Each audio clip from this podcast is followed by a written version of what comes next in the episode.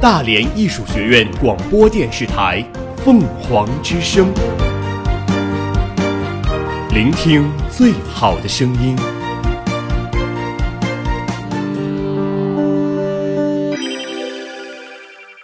今日天气：大连晴，最低温度零下三摄氏度，最高温度四摄氏度，西风六至七级转五至六级。空气质量优，今天的风力较大，出门请多添衣。我们我们一直在行走，行走，我们我们一直在记录，我们用我们简短的语言言涵盖大量的新闻资讯。涵盖大量的新闻资讯。凤凰早新闻，凤凰早新闻，感受传播的力量。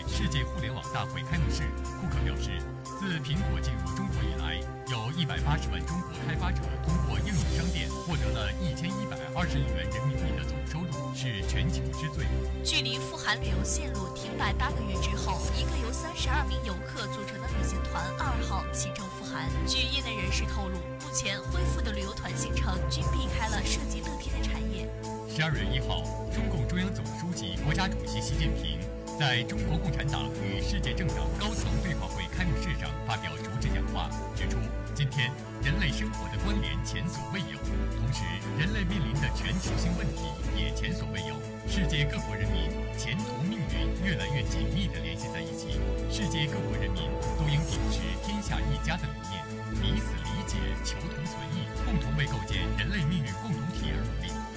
对话会的外国政党代表高度认同习近平关于推动构建人类命运共同体、携手建设美好世界的主张，认为这展现出中国共产党建设美好世界的决心与担当。习近平指出，人类命运共同体就是每个民族、每个国家的前途命运都紧紧联系在一起，应该风雨同舟、荣辱与共，努力把我们生于斯、长于斯的这个星球建设成一个和睦的大家庭。把世界各国人民对美好生活的向往变为现实，面向世界近三百个政党和政治组织领导人，习近平全面系统地阐述了人类命运共同体的深刻内涵，深情描绘出人类命运共同体的美好图景。作为一个全球负责任大国的领导人，习近平总书记在讲话中向全世界政党发出呼吁，希望各政党一起携手努力，建设一个保障所有民众都能共享飞速发展成果的美好社会。我们非常赞同习近平总书记提出构建人类命运共同体的倡议。正因为当今国际上各个国家的发展情况不一样，我们才需要寻找共同点，求同存异。只有这样，我们才能构建一个更好的时代。当今世界面临诸多不稳定，包括战争冲突。习近平总书记强调了和平的重要性，并指出世界各国应携手共同发展，建设人类美好家园。他的讲话释放了非常正面积极的信息。The community of 构建人类命运共同体是习近平总书记向世界贡献的重要理念。全世界的人民都应该共享和平与繁荣，去创造更美好的生活。习近平主席引领大家加强合作，通过增进相互了解与信任，促进世界稳定。没有这些关键，我们将无法继续发展。这是一个全球的议题，来解决我们当前面临的挑战。习近平指出，世界格局在变，发展格局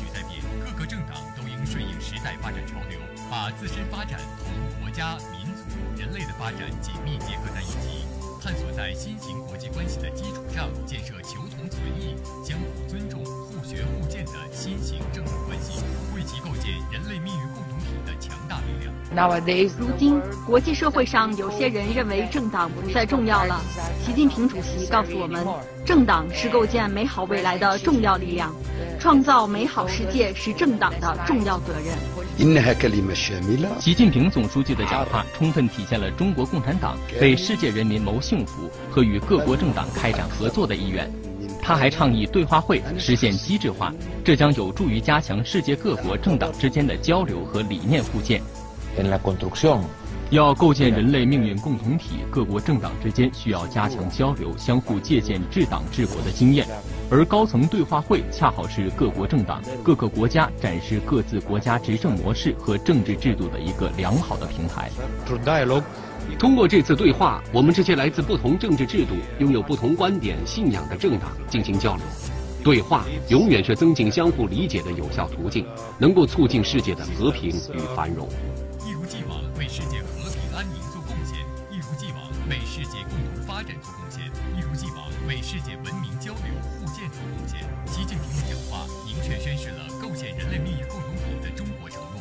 显了中国共产党作为世界上最大政党的。天下情怀与担当。习近平总书记领导下的中国共产党是一个不断进步、不断建设自己的政党。中共为我们提供了一个看待世界的不同方式，那就是开展对话、交流、互动。在这样强有力政党的领导下，他有希望去构建人类命运共同体。中国正在成为世界发展的重要力量，它可以平衡甚至扭转世界走向冲突和矛盾的趋势。中国已经成为世界和平与发展的捍卫者。I think，我印象最深的就是习近平主席在讲话中展现出的责任感，不仅仅是对中国，而是全世界。习近平主席还提到，未来五年要面向世界政党提供一万五千人来华交流的机会。我认为这个举措展现出中国共产党的开放和远见。他的讲话让世界充满希望。凤凰早国内第四届世界互联网大会三号在浙江乌镇举行开幕式，全球八十多个国家和地区的一千五百余位嘉宾齐聚一堂，在乌镇向全球发出互联网的好声音。据中国铁总消息，西成高铁将于十二月六号开通运营，成都东西安北全程二等票价为二百六十三元，三日十八时开始发售。西成高铁设计时速二百五十公里，列车四 G 信号全覆盖，通车后从成都到西安仅需三个多小时。三号十二点十一分，在中国酒泉卫星发射中心，长征二号运载火箭顺利升空，成功将陆地勘察卫星一号送入预定轨道。该卫星主要用于开展陆地资源遥感勘察。海外人士高度评价习近平在中国共产党与世界政党高层对话会上的讲话，表示中国提出和推动“一带一路”、亚投行、金砖新开发银行、梅兰合作等一系列重大公共产品。这是一个国家、一个政党国际影响力的最核心的表现。中共中央政治局常委、国务院副总理汪洋一号下午在中南海紫光阁分别会见了日本国民党党首山口大吉男一行和美国美中关系全国委员会代表团。会见山口大吉男一行时，汪洋表示欢迎其来华出席中国共产党与世界政党高层对话会。习近平主席前不久会见安倍首相时指出。改善中日关系关键在于互信，双方要落实好两国领导人的重要共识，不断增加正向互动，创造务实合作的环境。中国共产党愿同包括国民党在内的日本各主要政党一道，增进相互理解和信任，为改善发展中日关系、造福两国人民积极努力。会见美中关系全国委员会代表团时，汪洋表示，特朗普总统访华期间，两国元首达成一系列重要共识。为今后一个时期中美关系指明了方向，希望美中关系全国委员会继续为加强中美两国相互了解和交往合作发挥积极作用，促进中美关系长期健康稳定发展。中国致公党第十五次全国代表大会二号在北京开幕，中共中央政治局常委、中央书记处书记王沪宁会见全体与会代表，并代表中共中央致辞，贺词说：五年来，致公。充分发挥自身特色优势，聚焦统筹推进五位一体总体布局，协调推进四个全面战略布局，在服务“一带一路”建设、推动科技创新驱动、打赢脱贫攻坚战、引进海外高层次人才、维护华侨权益等方面深入开展调查研究，提出许多宝贵意见建议，为坚持和发展中国特色社会主义。做出了积极贡献。贺四说：“希望致公党发挥侨海优势，凝聚侨海之心，聚集侨海之智，发挥侨海之力，维护侨海权益。”为推进新时代中国特色社会主义事业，实现祖国统一做出更大贡献，中共中央相信，致公党新一届中央领导机构一定能够高举中国特色社会主义伟大旗帜，紧密团结在以习近平同志为核心的中共中央周围，习近平新时代中国特色社会主义思想为指导，自觉传承多党合作优良传统，多党合作优良传统，始终坚持和维护中国共产党的领导，全面加强中国特色社会主义。参政党建设，团结带领广大成员，在决胜全面建成小康社会、开启全面建设社会主义现代化国家新征程中作出新贡献。全国政协副主席、台盟中央代表各民主党派中央和全国工商联致贺词。全国政协港澳台委大会主席团常务主席万钢代表中国致公党第十四届中央委员会工作。郭声琨、尤权、沈月月、卢长工出席开幕式。本次大会将听取和审议致公党第十四届中央委员会工作报告，审议通过《中国致公党章程》修正案，选举中国共产党，选举致公党第十五届中央委员会。凤凰早民生，山东省第十二届人大常委会第三十三次会议表决通过了《山东省全民健身条例》，规定每年的八月八号为全民健身日，每年五月为山东全民健身月。根据规定，要保证学生每天至少有一小时体育活动时间。社科院二十七名新任局级领导表示，要把政治建设放在首位，科学把握政治方向和学术导向，不忘初心，忠诚履职。距离二零一八年冬奥会开幕还有两个多月，平昌冬奥会国际媒体关系部主任卢焕熙日前表示，非常期待中国游客的到来。为体现对中国游客的重视程度，平昌奥组委专门将中国农历大年初一，二零一八年二月十六号设置为中国日。近日，上海市政府正式印发《上海市基本公共服务项目清单》，涉及九个领域、九十六个服务项目，包括教育、就业、社会保险、社会服务、卫生、养老、住房保障、文化、体育和残疾人。从今天起。市民可以在上海市门户网站、中国上海、上海市发改委网站等渠道查询到本市的基本公共服务清单。教育部消息，教育部已顺利完成中国英语能力等级量表研制，这是中国第一个覆盖全学段的英语能力测评标准。但该表属辅助工具，并不取代四六级等现有考试。北京婚博会昨天举办，据了解，目前北京新人在婚礼上的花费平均消费为二十四点八万元左右。而最新出炉的北京人均月薪在九千七百九十一元，也就意味着一场婚礼的总费用是处在平均月薪水平年轻人两年多的工资总和。最近，浙江卫视的一档宣讲十九大精神的节目《中国共产党为什么能》赢得了观众的口碑。节目中，宣讲团成员走到老百姓身边，用接地气的语言、鲜活的例子，将十九大精神传播到百姓心中。在浙江嘉兴红船边，浙江卫视电视专栏《中国共产党为什么能》第二季正在录制。之前第一季已播出了十期。节目中，宣讲人走进村庄社区，车间工地，选取百姓关心的话题。地球宣讲有意思也有意义。在浙江绍兴外婆坑村，宣讲人坐在小板凳上和村民聊如何实现乡村振兴战略。这个报告内容到我们村、到我们家有什么关系呢？我觉得关系大了。第一个，你们家里首先要收入高，对不对？收入高还要步步高嘛。我告诉大家，这个只要乡村振兴这类一实施，村庄里的新产业、新业态、新门路会越来越多。宣讲员把十九大精神讲得明白，老百姓收获实在。也就是我们把十九大里的精神，又转化为老百姓听得懂、听得进。愿意听的东西。我感觉十九大精神与我们息息相关，让我们对学习十九大精神有了更浓厚的兴趣，真的非常棒，我觉得。节目还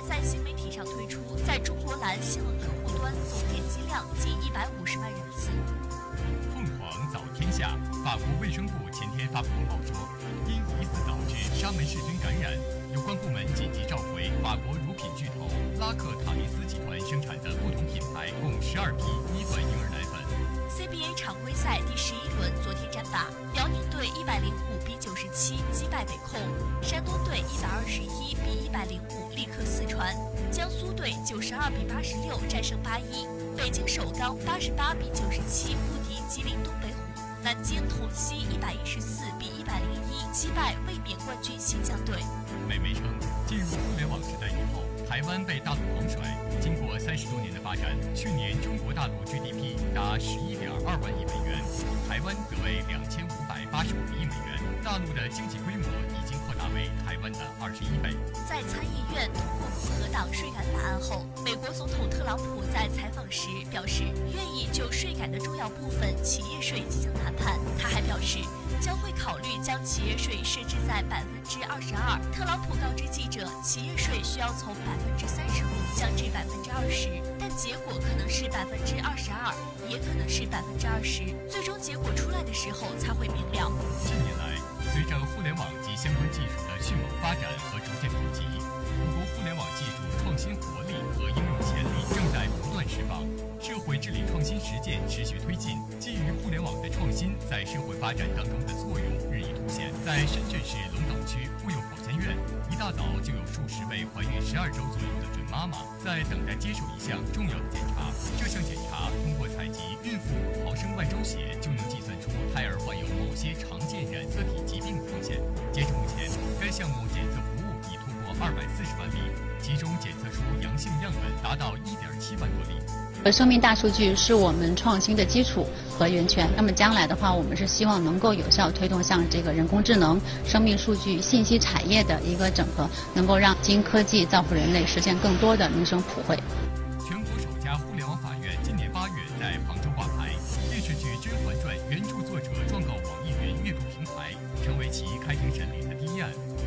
现场，原告席、被告席和书记员席都消失了，取而代之的是一块占满整面墙的屏幕。审判员点击鼠标就可以随时查看相关证据，大大提高了审判效率。杭州互联网法院的设立是司法工作主动适用互联网发展趋势的重大制度创新。建设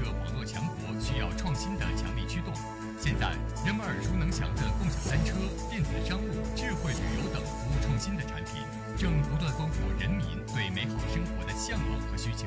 云计算、大数据、高端芯片、量子通讯等一系列领先技术创新，也正在不断夯实我国建设网络强国的基础。凤凰早校园，上周五，一年一度的学院工会趣味运动会拉开帷幕，全院教职工齐聚在图书馆一楼平台，在欢歌笑语中度过了难忘的运动时光。以上就是今天的新闻快讯，主播张静文、杨清浩。下面您将听到凤凰早新闻热点转评。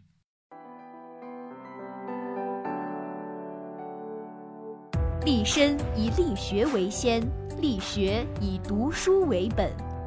倡导读书风尚，促进文明和谐。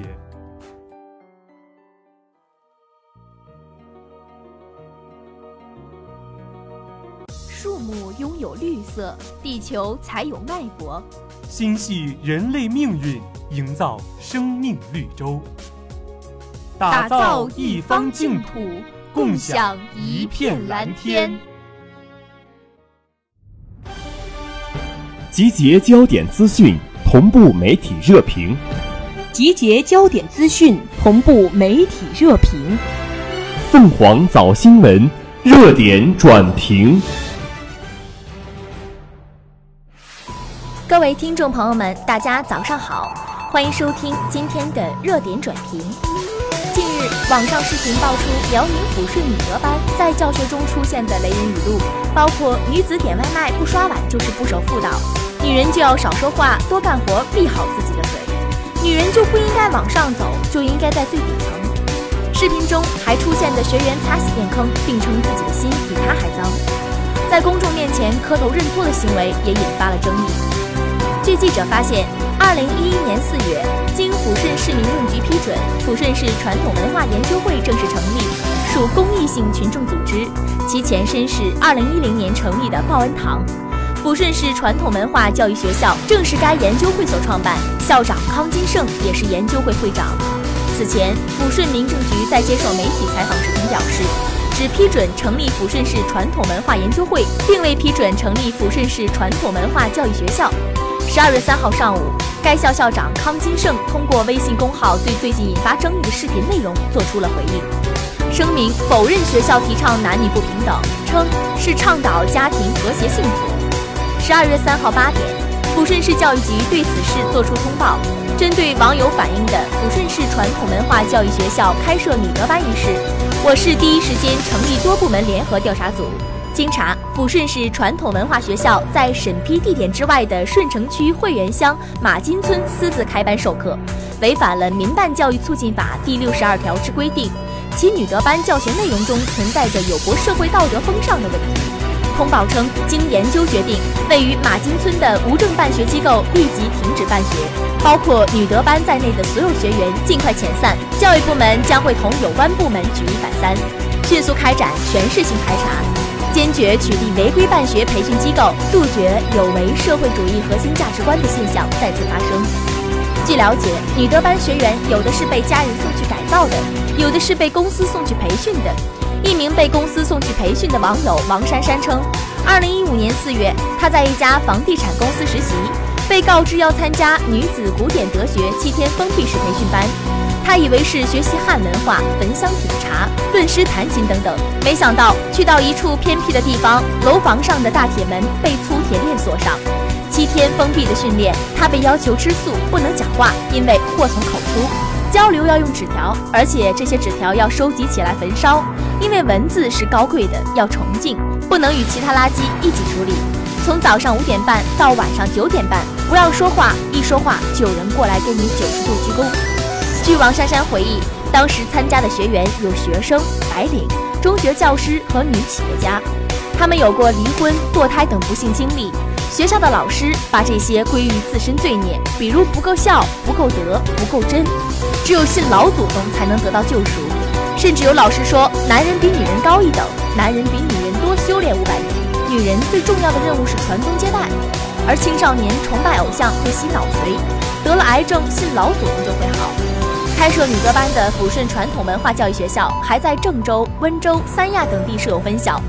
同时，该校校长和老师也应邀在全国各地开展所谓的传统文化公益讲座。二零一五年，该学校受邀到齐齐哈尔、布拉尔基地参与举办为期三天的公民道德教育公益论坛。当时参加论坛的李琪琪告诉记者说，当时大概有一千五百个观众，有七八个学员在论坛上展示自己的经历。他们自称的身份有杀人犯、婚外恋、黑帮老大、病人，一个个上台讲自己的故事，结尾都说学《弟子规》让他们变成了好人。李琪琪说，忏悔的有小孩，也有岁数大的，有的上台对着幕布上的孔子默哀几秒，直接跪着讲；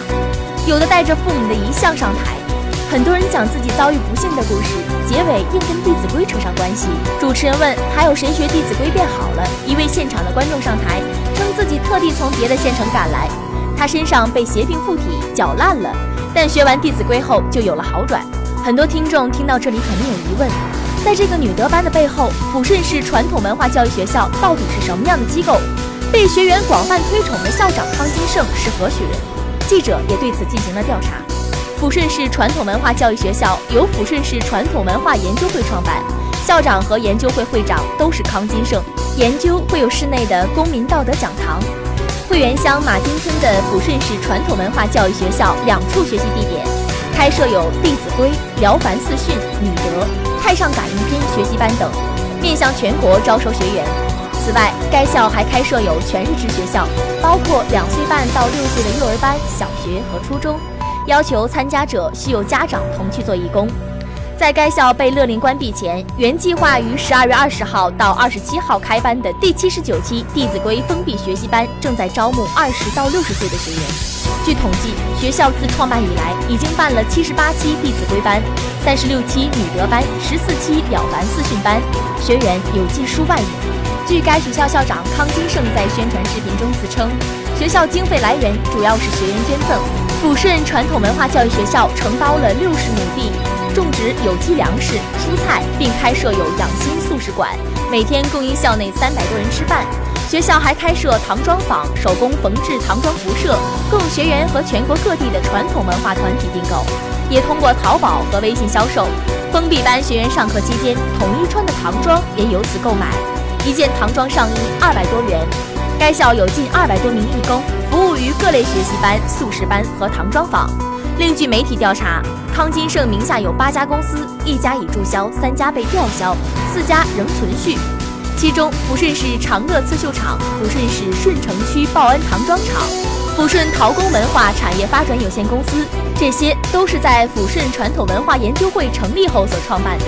也希望各位听众朋友们千万不要被所谓的女德班所蒙蔽了双眼。从支付到出行，微信在我们日常生活中所扮演的角色越来越重要。对许多人而言，微信早已经不是一个简单的聊天工具了。近期，微信在境内、境外动作频频，前脚刚推出能够搭乘公交、地铁的腾讯乘角，又宣布微信支付进入了港铁，可以用微信直接购买香港地铁。支票。其中，腾讯公司董事长、主席兼首席执行官马化腾更是频频为腾讯乘车码站台，可见其重视程度。十一月三十号，微信在上海召开微信小程序城市体验展示会，这是微信出境游项目针对海外出行场景最新推出的便捷服务。在这场展示会里，微信向大家演示悉尼、迪拜、伦敦三个首批城市体验系统小程序的场景和新玩法。展示微信生态是如何服务旅游业，与其国际合作伙伴一起为用户提供更优质的出境游体验。